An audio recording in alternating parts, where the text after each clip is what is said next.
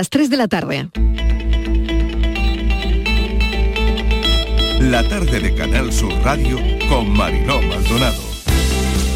El agradecimiento de todos los andaluces a, todos los que han sido no solamente presidentes, los 12 presidentes que ha habido del, del Parlamento de Andalucía, sino a todos los parlamentarios y sobre todo a esos primeros primera legislatura donde fuera muy complicado, sin un espacio físico, sin medios y que sin embargo con muchísima ilusión y con muchísimas ganas conformó lo que es actualmente Andalucía. 40 años son muchos años, ¿eh?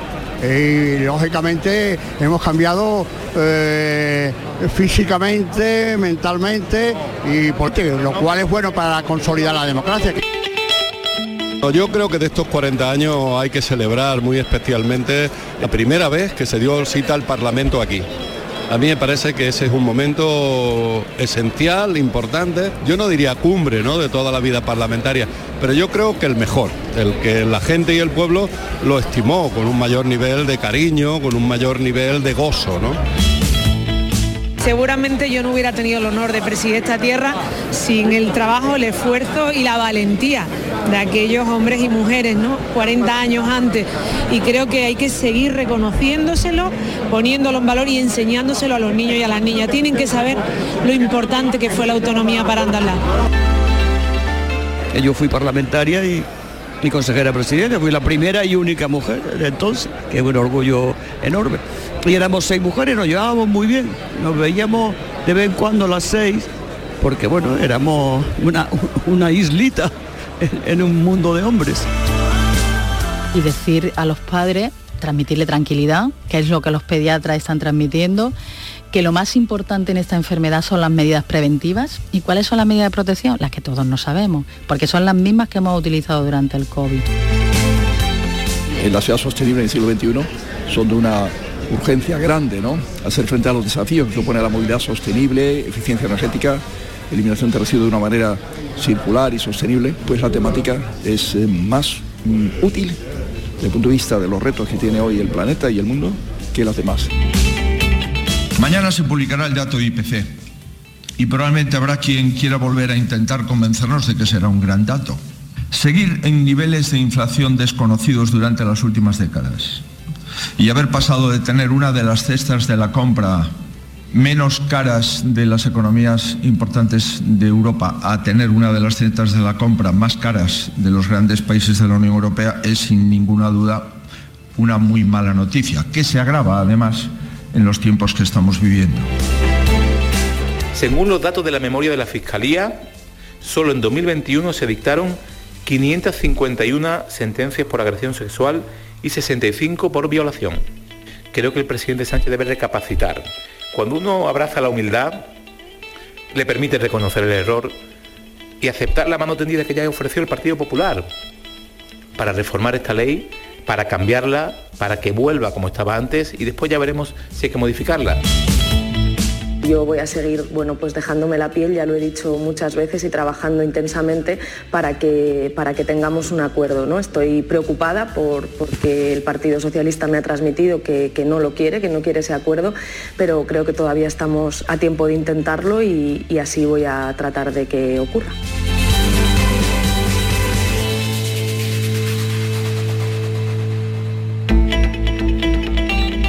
La tarde de Canal Sur Radio con Mariló Maldonado. Acaban de oír los sonidos del día que tal como están en nuestra línea de audios los protagonistas de la actualidad, recogiendo todo lo que nos deja la mañana para destacar algunas historias en este tiempo de actualidad. Vamos a por la tarde del lunes. El Parlamento andaluz ya tiene 40 años, día simbólico este lunes 28 de noviembre, donde el Parlamento ha celebrado un pleno extraordinario en el Alcázar de Sevilla para conmemorar el 40 aniversario de la Constitución de la Cámara en 1980. 82. Su presidente actual, Jesús Aguirre, pronunciaba a las 12, lo han oído en nuestra línea de audios, un discurso institucional ante los 109 diputados que integran la Cámara Autonómica, el Consejo de Gobierno de la Junta, exdiputados y otras autoridades también invitadas a este acto. Ha sido en el Salón de los Tapices de los Reales Alcázares de Sevilla, escenario que acogió el 21 de junio del 82 la sesión consultiva del Parlamento de Andalucía. Fueron nueve reuniones las que se celebraron allí, pero de suma importancia. En esa primera sesión de la Cámara fue elegido presidente Rafael Escudero, Antonio Ojeda, Rafael Escudero se convertiría en presidente de la Junta tras las elecciones de mayo del 82 y de los 109 diputados, solo seis mujeres en aquel entonces, Pilar Purgar, Amalia Jiménez, Carmen Martínez, Hortensia Gutiérrez, Ángel Escobo y Amparo Rubiales. De aquel primer parlamento formaron parte además otros nombres reconocidos de la política andaluza como Julio Anguita, José Rodríguez de la Borbolla, Alfonso Perales, Miguel Arias Cañete, Gabino Puche, Felipe Alcaraz, Luis Uruñuela o Pedro Pacheco. Juanma Moreno, por otro lado, ha recibido este lunes 28 de noviembre en el Palacio de San Telmo de Sevilla a la familia de Manuel José García Caparrós, un 4 de diciembre del 77 en Málaga.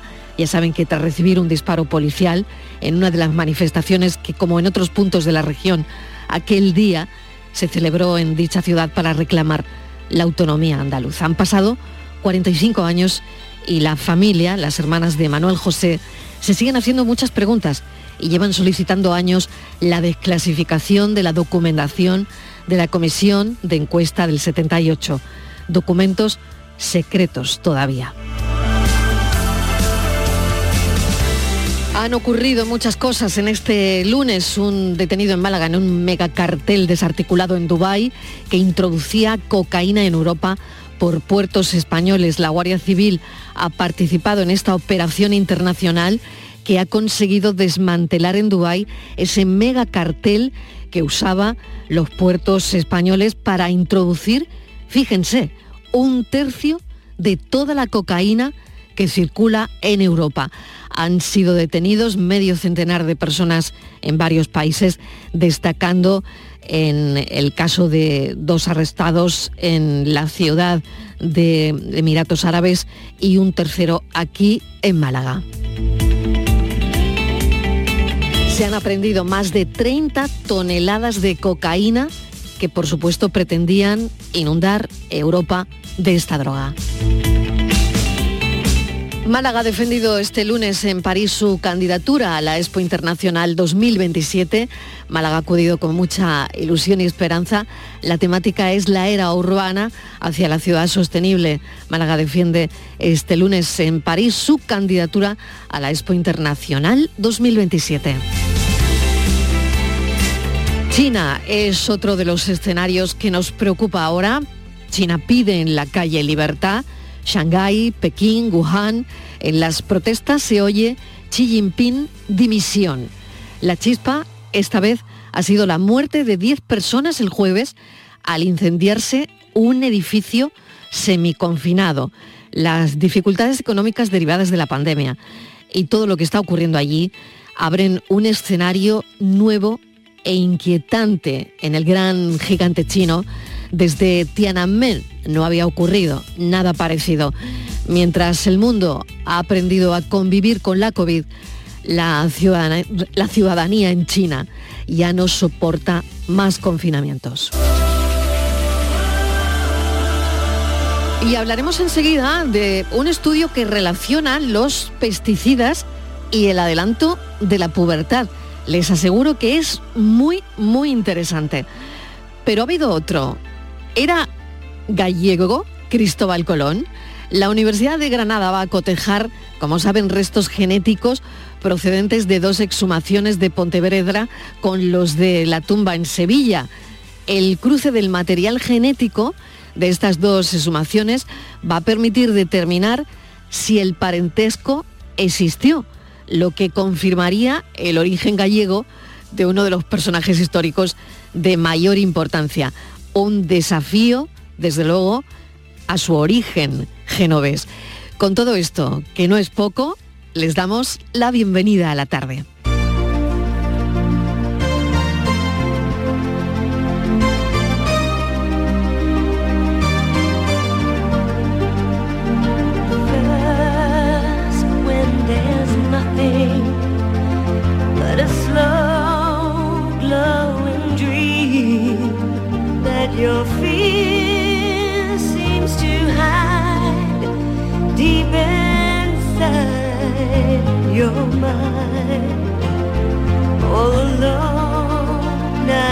cry.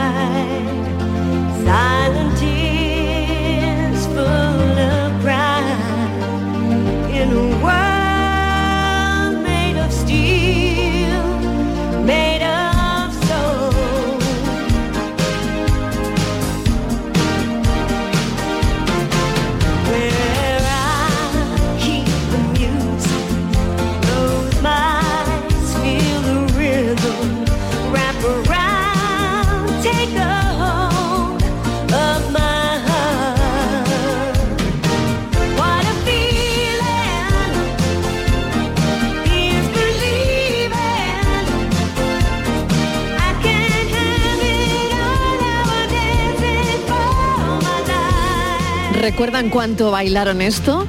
Ha muerto Irene Cara. Y esta canción nos lleva directamente a los años 80, a fama. ¿Recuerdan aquello de La fama cuesta?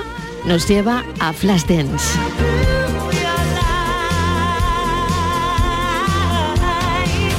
Irene Cara nació en el barrio del Bronx, en Nueva York, en marzo del 59, como la menor de cinco hermanos. Su padre, puertorriqueño, trabajador en una fábrica y saxofonista retirado. Su madre, acomodadora de cine cubano-estadounidense. Ella empezó a tocar el piano de oído, luego estudió música, actuación, danza. Con ocho años ya había grabado su primer disco. Fue la artista más joven de un concierto en el Madison Square Garden en homenaje a Duke Ellington, en el que participaron Stevie Wonder, Sammy Davis Jr. y Roberta Flack. Se consagró con esto en el 83 con Flashdance, What a Feeling, que ganó el Oscar a la mejor canción, el Grammy a la mejor interpretación pop femenina, el Globo de Oro a la mejor canción original y todos los premios de la música americana a mejor artista femenina.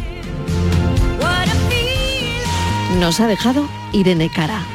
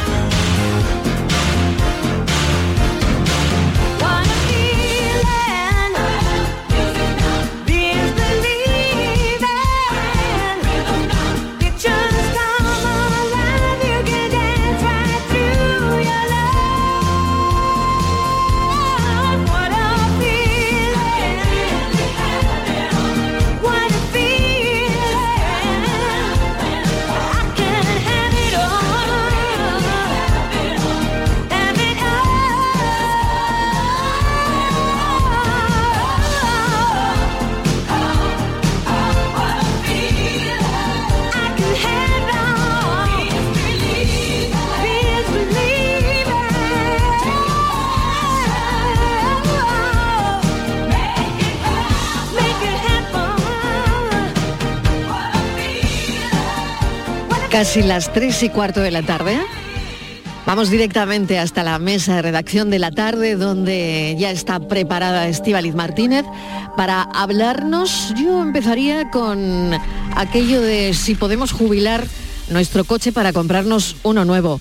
Estíbaliz, ¿qué tal? Bienvenida. Hola Marilo, ¿qué tal? Buenas tardes. Pues sí, va a ser posible porque se amplía el plan MOVES, eh, la tercera parte. Ya saben que esto es un dinero que pueden pedir para jubilar su coche y comprar uno nuevo. Mariló, en principio tenía, bueno, pues iba a acabar, pero este se va a ampliar porque eh, el Ministerio dice que ha recibido más de 90.000 solicitudes y también 15 comunidades autónomas han solicitado que se mantengan estas ayudas para subvencionar la compra de vehículos sostenibles. Eso sí, Marilo, no vale cualquier tipo mm, de coche.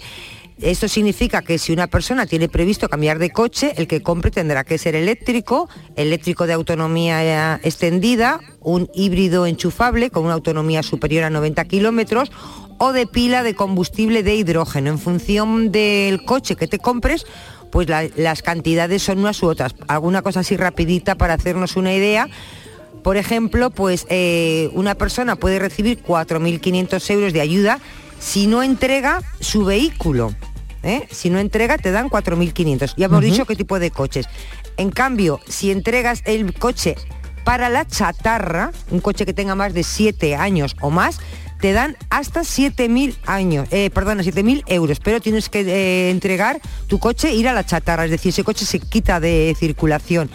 En el caso de, eh, em, de los híbridos enchufables, el máximo marilo que te dan son 5.000 euros. Hay que recordar que estas subvenciones tienen otro requisito y es que el coche tiene que tener un precio máximo antes de impuestos de 45.000 euros o de hasta 53.000 euros si tiene un coche grande para aquellas familias que son muchos, por ejemplo, 8 o 9 plazas. También hay ayudas, Mailo, por no alargarnos mucho, para motocicletas. Bien. En este caso van de 1.100 a 1.300, para furgonetas eléctricas de 7.000 a 9.000 euros. Todo eso lo ideal es que se vayan metiendo, cada uno vea qué tipo de coche eh, quiere y, si se quiere quedar con el coche que tiene y comprarse uno, ya saben que en el caso de los coches es 4.500 y si usted entrega su coche para la chatarra, pues estas ayudas serán hasta de 7.000 euros. Muy bien, pues aquí tienen, eh, Estivaliz ha preparado un buen resumen por si quieren jubilar su coche. Bueno, pues esta es parte de la información. Quiero adelantarles también, ya saben que hoy vienen los más jóvenes a eso de las 6 menos 20 de la tarde. Bueno, pues hablaremos de lo siguiente, el 45% de los trabajadores menores de 30 años cobra menos de 1.000 euros. La cantidad de menores de 30 años que no llega ni a 1.000 eurista está 13 puntos por encima del nivel prepandemia. Es decir, que viven hoy con un crecimiento económico un 40% inferior al de los años 60. Esto lo vamos a hablar con la gente joven, esto lo vamos a hablar sobre las 6 menos cuarto, menos 20 con los millennials que llegan a la radio. Se emancipan tres años más tarde que otros países comunitarios, así que las expectativas económicas que tienen son cruditas, son muy crudas. Bueno, lo hablaremos también con los millennials y avanzo el asunto que me parece muy importante. Otra cosa interesante que hemos conocido esta mañana en la redacción ha sido un estudio realizado durante 22 años. Imagínense la trazabilidad que tiene este estudio que asocia la exposición infantil a pesticidas y el adelanto de la pubertad. Ha sido un estudio que se ha hecho en la Universidad de Granada y bueno, nos van a contar detalles enseguida, Estivaliz. Sí, Marilo, es muy importante este estudio, se ha presentado hoy, tú lo comentabas, 22 años trabajando en este estudio porque se ha hecho un seguimiento muy importante desde el embarazo hasta la adolescencia. Y fíjate si es importante este estudio, Marilo, que hay muy pocos estudios que han investigado hasta la fecha la relación que existe entre la exposición a los pesticidas de uso actual y la edad a la que aparece la pubertad, tanto en niños como en niñas. Y ha sido, eh, bueno, eh, la Universidad de Granada ha participado eh, y ha trabajado mucho en ello y es la que establece esta relación ¿no? entre esa exposición de pesticidas y una entrada prematura a la, a la pubertad. Los investigadores Mariló han analizado la muestra de orina de varios niños para concluir esta relación que existe. Hay que decir que España, fíjate, esto es muy importante, es el mayor consumidor de pesticidas de la Unión Europea. Eh, en el año 2020 se utilizaron 77.700 toneladas de pesticidas. Se utiliza el marilo en la producción agrícola, además, bueno, pues de entornos urbanos y domésticos y la principal vía de exposición en la población general es en la dieta. Donde pues especialmente a través del consumo de frutas y verduras de producción, lo que comemos habitualmente, Marilo, lo que comemos cada día, frutas y verduras. Pues ahí extraemos parte de estas conclusiones de este estudio que ha durado 22 años. Claro, España, también hemos conocido, y esto ya teníamos ese titular, es el mayor consumidor, como acaba de decir Estivaliz, de pesticidas de la Unión Europea. Vamos a saludar al profesor Nicolás Solea, que es catedrático del Departamento de Radiología y Medicina Física de la Universidad de Granada. Profesor Olea, bienvenido, gracias por atender nuestra llamada. Gracias a vosotros, buenas tardes. Nos interesa muchísimo este estudio que ustedes han relacionado el uso de pesticidas con el adelanto de la pubertad. Claro, porque una vez en el cuerpo humano, estos pesticidas se metabolizan rápidamente y se eliminan la orina. Pero claro, hay estudios que sugieren que pueden actuar alterando el sistema endocrino, ¿no es así? Así es, son pesticidas modernos que tienen un fácil metabolismo, no como aquellos antiguos que hablamos que se acumula- acumulaban en el tejido adiposo. Estos se eliminan fácilmente en la orina y su vida media no supera los 24-48 horas. Entonces hay que medir de forma inmediata en la orina de los niños voluntarios o de los eh, adolescentes y ver cuál es su exposición. Y lo que hemos hecho ha sido medirlo durante estos años y ver que la cantidad de pesticidas en orina está relacionado con el aumento de la pubertad que comentabais. Por lo tanto, eh, ustedes cogieron, eh, para que la audiencia, los oyentes lo puedan entender bien, y han hecho ese muestreo, me imagino que en niños que ahora ya han pasado la pubertad, incluso son adultos, ¿no? Así es, los niños Bien. y niñas se reclu- reclutaron Ujú. en el año 2000, fueron Ujú. 3.500. en Qué Asturias, interesante. Guipúzcoa, Sabadell, Ujú. Menorca, Valencia y Granada y desde entonces los vamos siguiendo. Cuando los niños alcanzaron los 8, 7, 8 años de edad, teníamos muestras de su orina de diferentes provincias de España y ahora se han analizado las orinas de 1500 que estaban guardadas en esos famosos biobancos que tanto reclamamos y se han analizado las orinas y la presencia de pesticidas y con la historia clínica cuando se presentó su pubertad. Y hay una relación entre la mayor frecuencia y concentración de esos pesticidas en orina, muchos de ellos, curiosamente, prohibidos muy recientemente, en el año 2020 y 2021, pero no en el año 2010, cuando estos niños estaban empezando la adolescencia, ¿no? Entonces estaban habitualmente en, en frutas, verduras y hortalizas y pone pues el punto en que estos compuestos sí que han tenido un efecto negativo sobre la salud de los niños. ¿Y cómo, eh, cómo es exactamente? Porque claro, se desarrollan antes eh, de 7, entre edades comprendidas, dice el estudio, de 7 a 11 años, ¿no? Exactamente qué han visto, qué han observado Pues en es los diferente niños. en niños y niñas. En Ujú. principio en niñas ya se sospechaba, ¿no? Que aparezcan niñas con desarrollo mamario. Es frecuente ver a los padres muy preocupados porque su niña con 7 o 8 años tiene ya desarrollo del botón mamario. Ujú. Inmediatamente acuden al pediatra para ver si eso es normal o qué es lo que está pasando. El pediatra los tranquiliza, le dice que va a hacer un seguimiento más eh, continuado y más exhaustivo para ver cómo se va desarrollando. No se trata generalmente de la regla, sino de desarrollo mamario, de vello púbico, y en los niños fundamentalmente desarrollo genital. Y eso tenemos la sensación, y los pediatras lo tienen también, de que cada vez ocurre antes y con más frecuencia y en más niños. Y bueno, se ha asociado con la obesidad muy frecuentemente, acuérdense que es un problema grave en, Ujú. en España, pues el incremento de la obesidad infantil. Aquí se ha controlado el estudio en función de la obesidad y se ha visto que independiente de que el niño no sea obeso o la niña no sea obesa, también se produce ese aumento, es decir, que está más relacionado con las exposiciones que con el hábito corporal.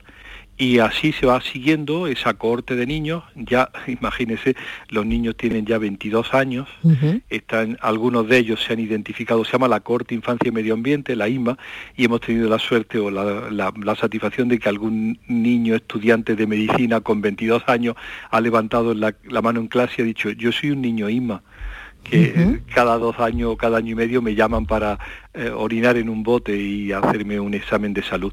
Pues bien, esa historia de seguimiento permite saber muchas cosas sobre, precisamente como decía Mariló, sobre los millennials. Claro que sí, claro que sí. Bueno, doctor Olea, qué, qué interesante me parece el estudio, la verdad.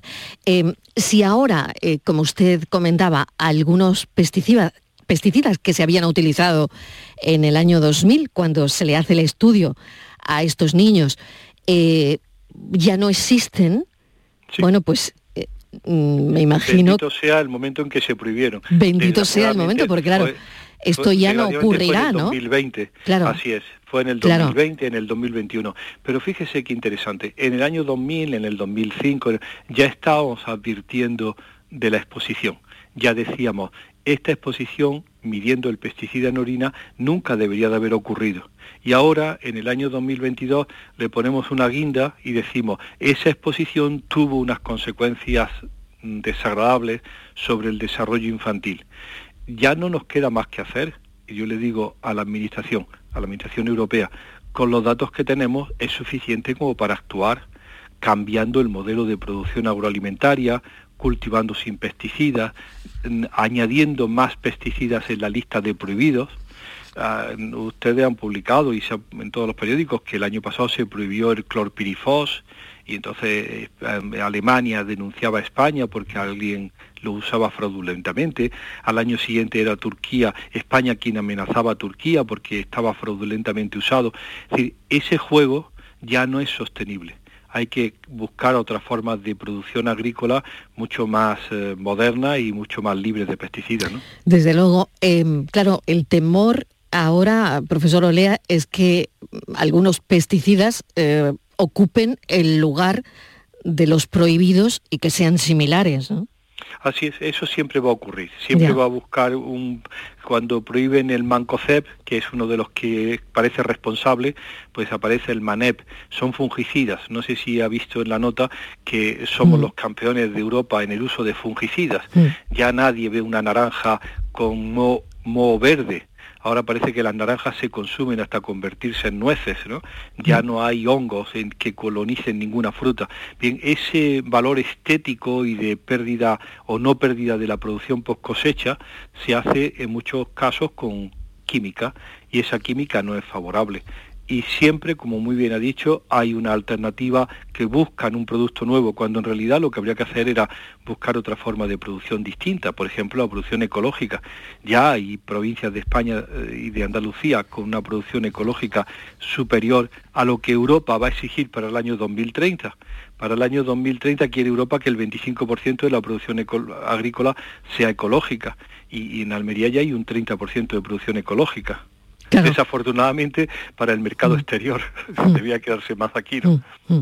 La verdad es que qué interesante, mm, bueno, este estudio, ese seguimiento que han hecho durante 22 años, la verdad es que, bueno, es, es muy interesante, ¿no? No sé si Estivaliz, ¿tienes alguna pregunta más? Adelante. Sí, profesor, buenas tardes. Eh, le quería preguntar, en los resultados y que han presentado hoy, eh, además de ese preocupante, de esa pubertad precoz, ¿han notado, han visto alguna otra eh, trastorno durante la infancia o la adolescencia a consecuencia de los pesticidas? Pues eh, previamente a esto, y ya lo reflejaron ustedes también en la radio y en los medios en Andalucía, habíamos estudiado el comportamiento. Y para las edades de 8 años se había hecho una vinculación con algunos eh, signos que parecen cada vez más frecuentes de déficit de atención e hiperactividad. Y era la exposición más temprana, en torno a los 2-3 años, con eh, índices y puntuaciones más bajas en cosas como es el coeficiente intelectual o el comportamiento. Y ya decíamos, bueno, también hay una afectación a nivel tiroideo que probablemente tenga estas consecuencias. Es decir, este sistema de alimentación tiene consecuencias y en algunos casos está justificado por la exposición a componentes químicos en los alimentos, lo cual tiene una enorme ventaja, que es prevenible que se puede evitar ese tipo de, efectos. Desafortunadamente, eh, las pruebas son asociaciones estadísticas, sospechas, nunca son puras relaciones de causalidad, que eso pues nos exigen, pero es imposible hacer porque esto es estudios observacionales. No intervenimos sobre las personas, es simplemente observar a los niños y hacerle el seguimiento. Como le decía, ya tienen 22 años y ya han dejado de ser niños, pero la información que se tiene de ellos es enorme. Podría decirle, por ejemplo, que guardamos en los eh, congeladores las 3.500 placentas de cuando sus madres dieron a luz. Imagínese la información que tenemos sobre su embarazo, su crecimiento, lo que han orinado, el pelo y hacemos con eso pues el seguimiento de la corte. Son estudios de financiación pública que como yo digo ya todos hemos han, han pagado, todos nosotros hemos pagado. Profesor, enhorabuena, porque hoy se han presentado los resultados. A mí me parece alucinante este trabajo sobre los pesticidas, esta investigación, y desde luego teníamos que contarlo en la radio pública de Andalucía. Y los resultados, pues como usted dice, ustedes pueden contar, ¿no? eh, lo que, claro, lo que ocurre, pero luego, claro, no, no, no puede hacer nada, pero ahí está, ¿no? Ahí está. Podemos hacer una reeducación. Eh, Exacto, hacer una exacto. cosa, m- eh, Mariló y Estíbaliz, una cosa que nos parece muy, muy relevante. Eh, nuestra población es la población del año 2000. Estamos de lleno metidos en qué le ocurren a estos millennials, estos mismos que comentaban ustedes de los menos de mil euros. Eso es, mileuristas. Bueno, menos, menos que Menos de mil, así, el 45% he tomado nota, Sí. menos de mil euros. Eh, le quería decir, toda esta información que estamos dando es una responsabilidad de todos los que tenemos más de 30 años. Mm. Es decir, no podemos haber conducido a las generaciones más jóvenes a este tipo de exposiciones y de forma de vida. Cuando nos dicen si nos sentimos responsables, yo me siento responsable de todo esto. Y no podemos seguir manteniendo un sistema que no les favorece de ninguna manera, ni el económico, ni el social, ni el productivo. Es decir, claramente hay que eh, conducir a unos cambios que ellos nos van a demandar si no los hacemos, ¿no? Profesor Nicolás Olea, muchísimas gracias por habernos atendido. Por supuesto, vamos a agendar su, su teléfono por si, bueno, algún día tenemos alguna duda sobre, sobre este asunto y ya sabemos cuál ha sido la investigación que ha hecho, que ha liderado. Gracias, Ahora habrá más entregas. gracias. Un saludo. Adiós, buenas tardes. Gracias. 3 y 31 minutos de la tarde. La tarde de Canal Sur Radio Con Mariló Maldonado. También en nuestra app y en canalsur.es. En noviembre, Black Friday Social Energy. ¿Quieres descuentos de 200 euros en tu instalación o prefieres un cheque regalo en el corte inglés o Amazon? Ilumina tu hogar noche y día consumiendo tu propia energía. Encuentra la solución que mejor se adapte a tus necesidades en el 955 44 11 11 o socialenergy.es. Financiación ofrecida por Banco CTLM. La revolución solar es Social Energy. Hay un lugar mágico donde se juntan tradición, cultura y arte. El Museo de Belén es más grande del mundo. Ven, no te lo puedes perder. Te esperamos donde el Belén se hace arte. Museo Internacional de Arte Belenista en Mollina, Málaga. Ahora Eurojackpot, el mega sorteo europeo de la 11, es más millonario que nunca. Porque cada martes y viernes por solo 2 euros hay botes de hasta 120 millones. Y tan tataramillonario, porque si te toca el Eurojackpot, no solo te haces millonario tú, también tus hijos, y los hijos de tus hijos, y los hijos de los hijos de tus hijos. Compra ya tu Eurojackpot de la 11. Millonario por los siglos de los siglos. A todos los que jugáis a la 11, bien jugado. Juega responsablemente y solo si eres mayor de edad. La mañana de Andalucía con Jesús Vigorra te invita a conocer este viernes toda la actualidad y los datos de las pequeñas y medianas empresas de Andalucía con el balance de este 2022 y las perspectivas de 2023. La mañana de Andalucía con Jesús Vigorra. Este viernes, edición especial con la Federación Nacional de Asociaciones de Trabajadores Autónomos, ATA, con la colaboración de ATA Andalucía. Miles de familias necesitan tu solidaridad para poder comer. Colaborar con los bancos de alimentos es tan fácil como donar en la caja de tu supermercado. Elige la cantidad que quieres donar y la convertiremos íntegra en los alimentos que más se necesitan.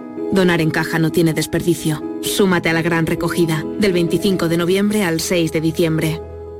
Todo el deporte de Andalucía lo tienes en El Pelotazo de Canal Sur Radio. La información de nuestros equipos, las voces de los deportistas y los protagonistas de la noticia. Tu cita deportiva de las noches está en El Pelotazo, de lunes a jueves a las 11 de la noche, con Antonio Caamaño. Canal Sur Radio, la radio de Andalucía.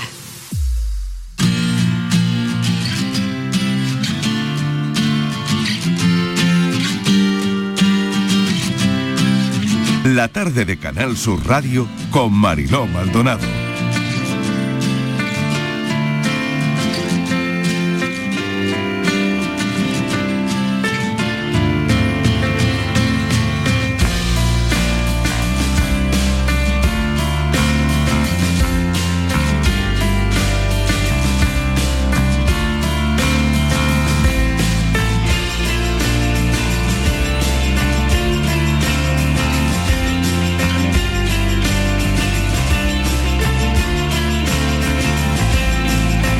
Ya saben que nos gusta asomarnos al mercado inmobiliario de vez en cuando porque se prevé que el alquiler suba un 5% el año que viene y que las compras caigan un 12%. Estivaliz tiene más datos, Estivaliz. Sí, Marilo, es la radiografía del mercado inmobiliario para el año que viene, para el 2023, que ha hecho Fotocasa y que hoy hemos conocido. Efectivamente, ¿qué dice Fotocasa? Pues dice que en cuanto a comprar y vender y vender viviendas, pues que va a caer un 12%. Y en cambio el alquiler, Marilo, pues claro, cuando no vas a poder ni comprar una vivienda, pues la única opción es el alquiler. Es ir para ir a vivir, que va a ser la opción elegida por muchas familias, alquilar un piso porque no han llegado a tiempo de comprar. Y por lo tanto, como va a haber mucha demanda de alquiler, se puede encarecer por encima del 5%. ¿A qué se debe todo esto? Bueno, pues algo que quizá ya todos sabemos porque lo hemos contado muchas veces, también lo dice eh, Fotocasa, a las sucesivas subidas de los tipos de interés. Eh, Marilo, bueno, pues que esto eh, pues ha, asustado a la gente y, se está frenando a la hora de, claro, que todo el mundo tiene que pedir una hipoteca y entonces, bueno, pues los tipos de interés te asustan porque además parece que no tiene techo, ¿no? Que esto va subiendo cada día más. Y encima, Marilo, también eh, a esto hay que sumar la inflación. ¿Qué, qué hace esto? Bueno, pues que el ritmo de la compra sea menor, porque el poder adquisitivo, cuando la inflación está alta, el poder adquisitivo de las familias es menor. Si antes teníamos 10, ahora tenemos 8. Pero fíjate qué curioso, porque en cuanto a los precios, igual hay, hay gente que está pensando que quiere comprar y dice, ah, bueno, como no se venderá, pues se va a vender menos, voy a esperar eh, porque seguramente que podré negociar y bajar los precios. Pues en cambio Fotocasa Marilo dice que cuanto a los precios estima que no se van a producir fuertes caídas, que se va a mantener ahí el precio a pesar de que no se va a vender mucho o se va a vender mucho pero no tanto como este año, pero que los precios van a estar ahí, que no va a haber fuertes caídas, que no va a haber grandes chollos. Venga, pues vamos a preguntárselo a María Matos, que es portavoz de Fotocasa. Como les decía, nos encanta asomarnos, ¿verdad?, al mercado inmobiliario de vez en cuando. Como no están altos los alquileres, pues un 5% más que se prevé de momento que suban el año que viene. María Matos, bienvenida, gracias por acompañarnos a esta hora. ¿Qué tal? Hola, muy buenas tardes, gracias a vosotros. Bueno, pues vamos con esta radiografía, si te parece, eh, porque esa subida del 5% de alquileres ya parece que está más que anunciada, ¿no? Eh, pues sí, y es que lo explicáis muy bien, ¿no? Todo esto tiene que ver cuando eh, con los, los dos mercados se desequilibran, ¿no? Cuando hay una demanda frustrada de la compra que va a dejar de comprar por esa subida de tipos, la única opción habitacional que va a tener va a ser el alquiler. El alquiler es un mercado eh, que ya está prácticamente en riesgo, en el que hay una escasísima oferta de vivienda en arrendamiento y toda esa demanda de la compra va a poner mucha más presión sobre esta, esta escasez de oferta que tenemos. Por lo tanto, impulsará y tensionará todavía más los precios del, eh, del alquiler, que además es que ya estamos en este año 2022, como a partir de verano ya hemos alcanzado precios máximos históricos. En Andalucía eh, los alcanzamos en junio de este 2022 y luego cada provincia a partir de este mes de junio los eh, ha ido alcanzando precios máximos pues en septiembre, en octubre, etcétera, etcétera. ¿no? Es decir, eh, pod- podríamos decir que todas las provincias de Andalucía están en máximos históricos, que nunca ha sido tan caro alquilar una vivienda como lo está siendo ahora y si todavía se pone, esa demanda va creciendo todavía más, pues es lógico que podamos pensar que para 2023 esperamos todavía más subidas eh, en el precio del alquiler, ¿no? Vamos a las compras. Em, bueno, eh, parece que mm, no sé si va a seguir subiendo o no, o sería interesante mm, comprar en este momento, o todo lo contrario, María.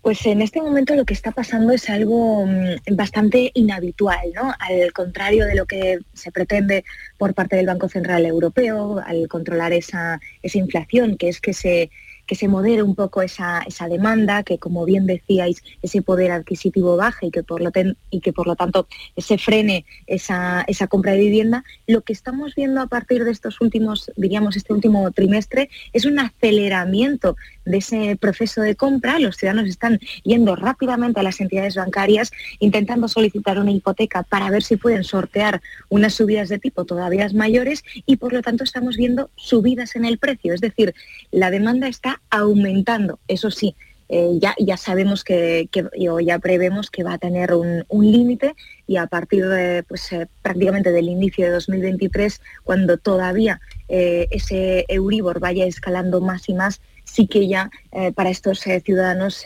ya no va a ser una, una- una opción elegida, ¿no? la compra-venta. Por lo tanto, se irán moderando las compraventas y por eso, por eso hacemos esa previsión de una caída del 12%, que no es mucha.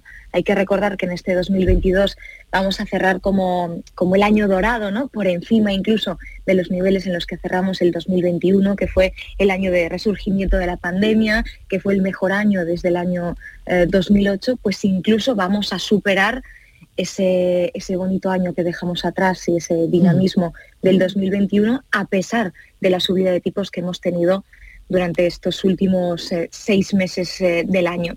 Y claro, a partir de, de 2023 eh, seguiremos, seguiremos viendo compraventas, no a un ritmo tan, tan fuerte y, y tan alto, pero todavía hay mucha demanda de vivienda, muchos ciudadanos que no se resisten, que quieren seguir, pues eh, como, como, como digo, pues cumpliendo su sueño de adquirir una, una vivienda. Entonces esa demanda latente va a ser la que haga que, que el precio no baje y que tendremos un buen número también de, de compraventas. Muy bien, Estivaliz, no sé si tienes Sí, alguna cuestión más para sí. María Matos. Estamos charlando con María Matos, que es portavoz de Fotocasa, de todo este lío de subida de alquileres que se prevé para el año 2023, como estamos contando, y de las ventas de las viviendas.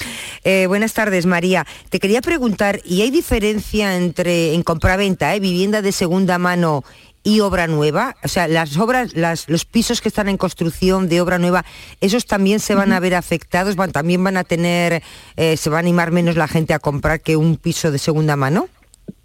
Sí, incluso más eh, la vivienda de obra nueva suele estar por encima del precio de la vivienda de segunda mano por las características que trae, ¿no? Es, eh, es- es- esta es una vivienda estrenar, es sostenible, está hecha con eh, materiales eh, ya que bueno, son muy buenos eh, aislantes, tiene calidades especialmente mm, no- innovadoras que evidentemente están pues por encima de, de una vivienda de segunda mano que a lo mejor nuestro parque de vivienda en, en general en España pues eh, está muy está muy anticuado, ¿no? Es eh, pues prácticamente de los Mm. años 60, de los años eh, 70 y por lo tanto es obvio que esté por encima y por eso también suele tener una demanda mucho mucho mayor. Además, eh, tras la pandemia lo que hemos visto es que los ciudadanos quieren pues características que la vivienda de obra nueva ya trae de serie, ¿no? Una gran luz natural, una ventanita al, exterior, una terraza, un balcón, ¿no? un jardín si puede ser, zonas comunes, pues eh, son requisitos que se han vuelto indispensables a partir de, la pandemia y por eso la demanda de, obra nueva bueno, está prácticamente en, en un auge que no habíamos visto en los últimos años. Y eso sumado a la escasez que tenemos de vivienda de obra nueva en, nuestro país, es decir, que el, el número de producción de vivienda está muy, muy bajito, en niveles muy escasos, por lo que los conflictos que hemos tenido durante este año con la crisis energética, con eh, el estallido de la guerra en Ucrania, que han pues, paralizado y retrasado el inicio de las nuevas promociones, pues evidentemente es la ley que rige el mercado, ¿no? Cuanta más demanda y menos oferta, más se tensionan los precios y más subirán en obra nueva. María Matos, pues esta es la conclusión, nos ha hecho entender mejor ¿no? Eh, lo que está pasando cuando nos gusta, como le decía a los oyentes hace un momento, asomarnos un poquito al mercado inmobiliario para ver ¿no? cómo van las cosas. María Matos es portavoz de Fotocasa, mil gracias, un saludo y Muchísimas bueno, seguimos en contacto. Claro que sí, cuando queráis, un saludo. Un saludo. Vamos con la foto del día, Francis Gómez, ¿qué tal? Hola, muy buenas tardes, Mariló. La imagen de hoy la comenta nuestro compañero Salvador Muñoz. Nacido en el Borges, en Málaga, es un apasionado de la comunicación, por lo que estudió filología, imagen y sonido.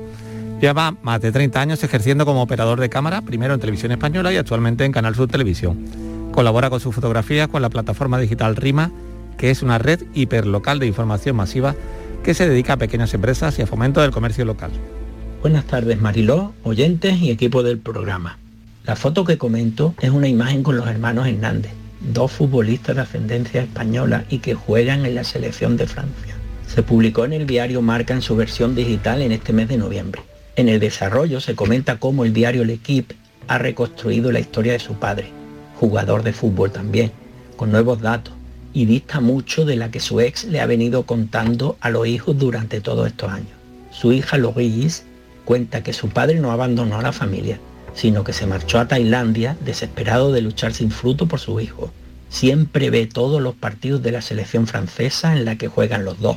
Se encierra solo en una habitación y llora y llora desde el principio hasta el final. Es el llanto de un padre invisible. Un buceador, padre de tres hijos, después de su divorcio tomó camino a África. Allí ha rehecho su vida. Un programa de televisión que recopila historias de españoles que viven fuera contacta con él para hacerle un reportaje. Él pone solo una condición, poder enviar unas palabras a sus hijos. El programa acepta, se graba, pero cuando lo emiten son eliminadas las palabras de un padre invisible. Un compañero de televisión recibe una propuesta de irse a un país caribeño tras una sentencia de divorcio que le arrebata literalmente a su hijo. Decide confiar en la justicia española y se queda para luchar por ello. 14 años después, amargamente, se convence de que para el juzgado de familia es un padre invisible. Este mes, en el que se lucha especialmente contra el maltrato a las mujeres, elevo mis deseos para que acabe de una vez esta lacra. Pero no solo contra las mujeres, contra todo maltrato, también contra el maltrato a los hombres. El día 19 de noviembre es el Día Internacional del Hombre, respaldado oficialmente por Naciones Unidas, pero nadie se hace eco de ello. Es invisible como antes lo era el de la mujer. Si queremos avanzar hacia una sociedad más justa e igualitaria, no podemos olvidarnos de una parte importante de ella, los hombres. Yo no puedo saber si el padre de los Hernández ni el padre buceador han cumplido adecuadamente su rol y sus responsabilidades de padre para con su hijo. Pero el padre que trabaja en los informativos de esta casa, el padre cámara de televisión, sí lo sé, querida Mariló y queridos oyentes. Porque ese padre, ese padre soy yo. Una imagen con historia de Salva Muñoz. La tarde de Canal Sur Radio con Mariló Maldonado. También en nuestra app y en canalsur.es. Canal Sur Sevilla. HLA Santa Isabel pone a tu disposición la unidad de traumatología y ortopedia especializada en pediatría, columna, hombros y codo, muñeca y mano, cadera, rodilla, tobillo y pie. Con guardias localizadas las 24 horas y los últimos tratamientos en prótesis. Consúltanos en el 954-570004 o en Luis Montoto 100. HLA Santa Isabel, contigo cuando más nos necesitas. Reciclos llega a tu ciudad. La nueva aplicación con la que podrás ganar premios solo por reciclar. Participa reciclando latas y botellas de plástico de bebidas. Cuida tu entorno y gana premios. Descárgate la aplicación Reciclos y empieza a formar parte del reciclaje del futuro. Ecoembes. Oh yeah.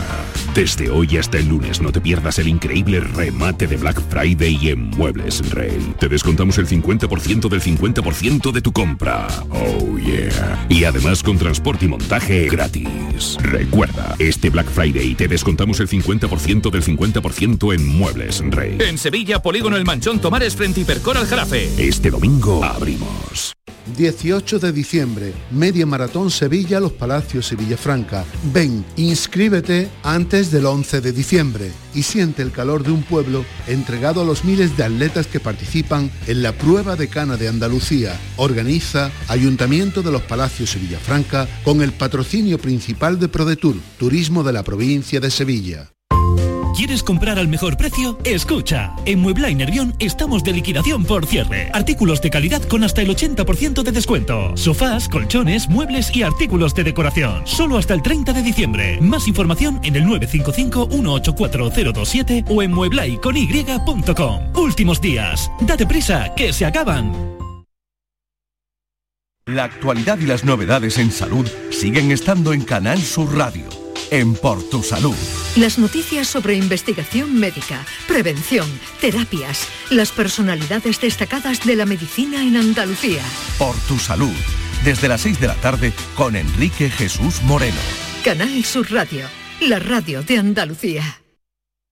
La tarde de Canal Sur Radio con Mariló Maldonado. Estos son nuestros teléfonos 95 1039 105 y 95 1039 16. Diez minutitos, llegamos a las cuatro en punto y ya saben que tenemos cinco abogados cada día de lunes a viernes. Hoy le toca a José María del Río los teléfonos abiertos para que, bueno, por eso se llama esta sección Andalucía Pregunta, no en vano se llama Andalucía Pregunta. Así que los oyentes pueden hacer cualquier consulta. Así que vamos con todo lo que tenemos preparado. José María, ¿qué tal? Bienvenido. Bien allá, Mariló, buenas tardes. Derecho de familia y herencias. Y podemos empezar, si te parece, Estivali, con las renuncias ¿Sí? de herencias que han crecido. Han crecido muchísimo. Eh, José María, buenas tardes. Esto ya le hemos hablado alguna vez, ¿no? De personas que no quieren, bueno, pues que les, les, dejan una herencia y por lo que sea no quieren porque tienen que pagar mucho poco. Pero es que es muy llamativo porque más eh, de cada diez más de dos, dos de cada diez renuncian, renuncian. Dice que además el año pasado aumentaron muchísimo y fue noticia, ¿no? No sé si porque hubo demasiada mortalidad por, por la COVID, pero cada vez son más las personas que renuncian a herencias y nos llama la atención, no si tienes alguna explicación. Hay varias. Eh, la primera es sustancial. Eh, si yo tengo que pagar los impuestos derivados de eh, heredar y adquirir un bien por herencia antes de inscribirlo, de registrarlo a mi nombre, puede ocurrir que no tenga efectivo metálico suficiente como para hacer efectivo el pago. Es decir, si yo mm, para recibir cinco tengo que pagar tres y no tengo ni uno, pues lógicamente no podré hacer frente al pago de los impuestos. Eso desde luego es una renuncia importante. Otro, Vamos a ver, eh, los fallecimientos que han ocurrido eh, eh, tras la pandemia han determinado una cosa, es decir, el desconocimiento de cuál era la situación patrimonial de mi padre o de mi, de mi familiar que ha fallecido. Eh, yo si, si, si, vivo con él o si yo tengo contacto directo con él, pues de alguna manera conozco más o menos cuál es su situación económica, cuál es su situación patrimonial, cuáles son las deudas que tiene, cuáles son las hipotecas que ha solicitado. Ahora, si, si fallece de un día para otro, por desgracia, como consecuencia de esta terrible pandemia, pues seguramente no sabré si tengo o no tengo posibilidad de aceptar la herencia con lo que siempre decimos, con los bienes y con los pasivos, es decir, con las casas pero con las deudas.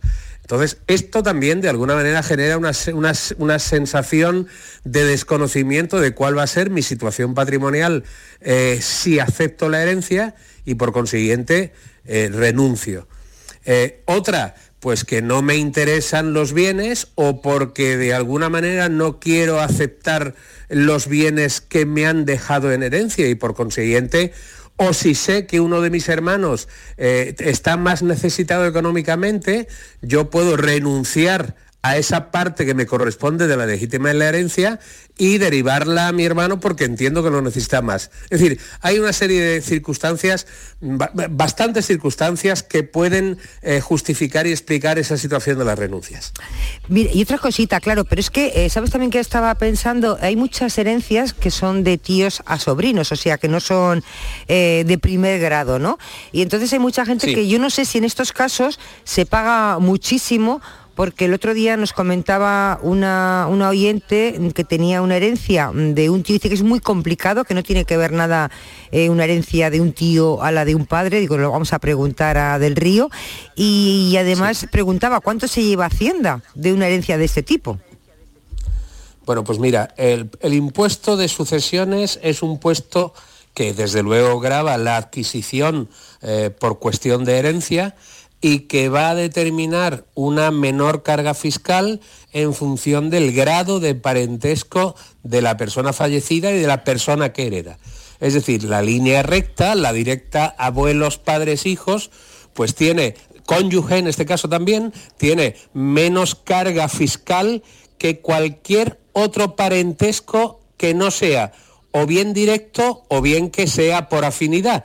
Es decir, los tíos de los sobrinos o los sobrinos de los tíos, desde luego que pueden heredar, pero también puede heredar un primo, porque quiera o no existe, es un cierto grado de afinidad con la persona fallecida. Pero es un, es un impuesto progresivo en atención a la lejanía de parentesco. Yo de mi padre voy a heredar y voy a pagar prácticamente nada. Ahora, cuanto más lejano eh, sea el grado de parentesco con la persona fallecida, la persona que hereda va a, tener que pagar mayores impuestos. otra, otra circunstancia que determina lo más o lo menos para pagar, pues el montante de los bienes heredados. Eso va a determinar, junto con el parentesco, el grado de parentesco, eh, el baremo que tiene el impuesto de sucesiones y el hecho de tener que pagar más cuanto menos grado de consanguinidad tenga con el fallecido. Tenemos un mensaje, dos creo, ¿no? Venga, pues vamos con el primero. Buenas tardes, Mariló. Buenas tardes. Pues sí, me gustaría hacer público que mm, las personas que eh, heredamos el abuso que hay. Una persona se lleva toda la vida pagando sus impuestos y todo. Y ahora, por, por que fallece, haya que pagar por una vivienda de protección oficial valorada en 146.000 euros y un Citroën C3 que la Junta eh, valora en 10.600 euros, que no sé de dónde, a todo eso encima, encima le añade un 3% de ajuar. Y que una familia tenga que pagar 38.000 y pico, cerca de 39.000 euros. ¿Usted se cree que eso es normal? Porque hemos tenido que pedir un préstamo, pero las personas que no concedan ni un préstamo y que no lo pueden vender hasta que no paguen ese, esos impuestos, ¿Ustedes se creen que eso es normal? Eso es un robo a mano armada. Eso es un abuso. Eso es vivir también de las personas que por desgracia fallecen.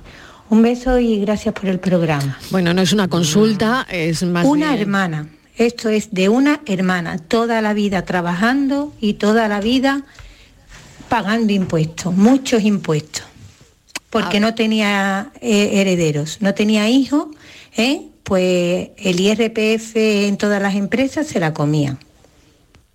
A ver, José María. Vamos a ver, eh, es que estamos hablando de una ley, yo, yo comprendo, yo siempre en estos casos siempre suelo decir un, principio romano, que lo digo en, romano y parece, o del latín, que, y parece mm. que es más bonito, ¿no? Y dice, dura lex sed lex, es decir, la ley es dura, pero es la ley. Es decir, eh, nuestro legislador ha determinado que, por ejemplo, como dice la señora acertadamente, el valor de un ajuar doméstico que se incrementa a una herencia está, es determinado por el 3% del valor en venta de la vivienda. Eh, mm, claro, es que vamos a ver una cosa, eso es lo que dice la ley. Otra cosa que dice la ley, oiga, no es lo mismo que herede un padre de, o, un abuelo, un nieto de un abuelo o un hijo de un padre que una hermana de una hermana. Lógicamente son de la misma rama, pero lógicamente la ley tiene ciertos beneficios eh, respecto, lo vuelvo a repetir, de la línea directa, es decir, abuelos, padres e hijos cualquier otra relación, cualquier otro parentesco, pues está grabado con el impuesto. Que será o no será más legal, menos legal, nos guste más, nos guste menos. Hay mucha gente, y eso es lo que he dicho antes, que hay mucha gente que no puede eh, adjudicarse una, cosa, una vivienda eh, eh, que, recibe en herencia porque no tiene dinero para pagar los impuestos. Pero mire usted, si no estamos de acuerdo, pues vayamos en contra, votemos otro gobierno y a ver si el nuevo gobierno pues, modifica esa ley. Pero ahora mismo lo que tenemos es lo que hay. Muy bien, ahí tenemos más mensajes, me quedan dos minutos, vamos con el siguiente a ver si nos da tiempo, venga.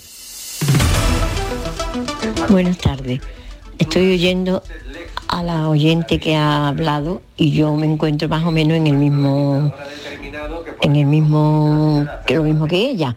Yo tengo 12 sobrinos, he hecho testamento, no tengo casi nada que darle, pero ¿qué cobrarían entonces a todos ellos por, eh, por un piso, por ejemplo, que es lo que tengo? A ver, José María. Vamos a ver, es que esto, es, esto, esto lo determina, esto lo vuelve a determinar la ley. Mire usted, hay un baremo. ¿cuánto es el valor catastral? ¿Cuál, ¿Cuál es el valor catastral del bien? Tanto. ¿Tantos herederos? Bueno, pues cada uno de los herederos será eh, eh, tendrá que pagar un tanto por ciento del impuesto de sucesiones derivado de las mismas. Si es de tío que si es de tu padre, por ejemplo, de tu madre o de tus padres. No, no es lo mismo. No es lo mismo, porque si es de mi padre mm. directamente, voy a pagar muchísimo menos que si es de, eh, tía a sobrinos. Es decir, los herederos directos tienen muchos más derechos, en este caso respecto de las sucesiones, que cualquier otro familiar, cualquiera que sea su grado. Muy bien, bueno, pues te han sobrado 20 segundos, José María. Tenemos más llamadas, pero bueno, es imposible porque ya me quedan nada, 30 segundos. el lunes que viene pues seguiremos con este asunto. Sobre todo había una cosa que no hemos contado, que son los errores más comunes que tenemos a la hora de hacer una herencia. Yo creo que podríamos retomar el lunes con todo esto. José María, mil pues gracias. el lunes que viene. Mil gracias como siempre. Hasta ahora, Estivali, ya puedes ir por el café. por el cafecito. Que nos lo tomamos enseguida. Venga, hasta ahora.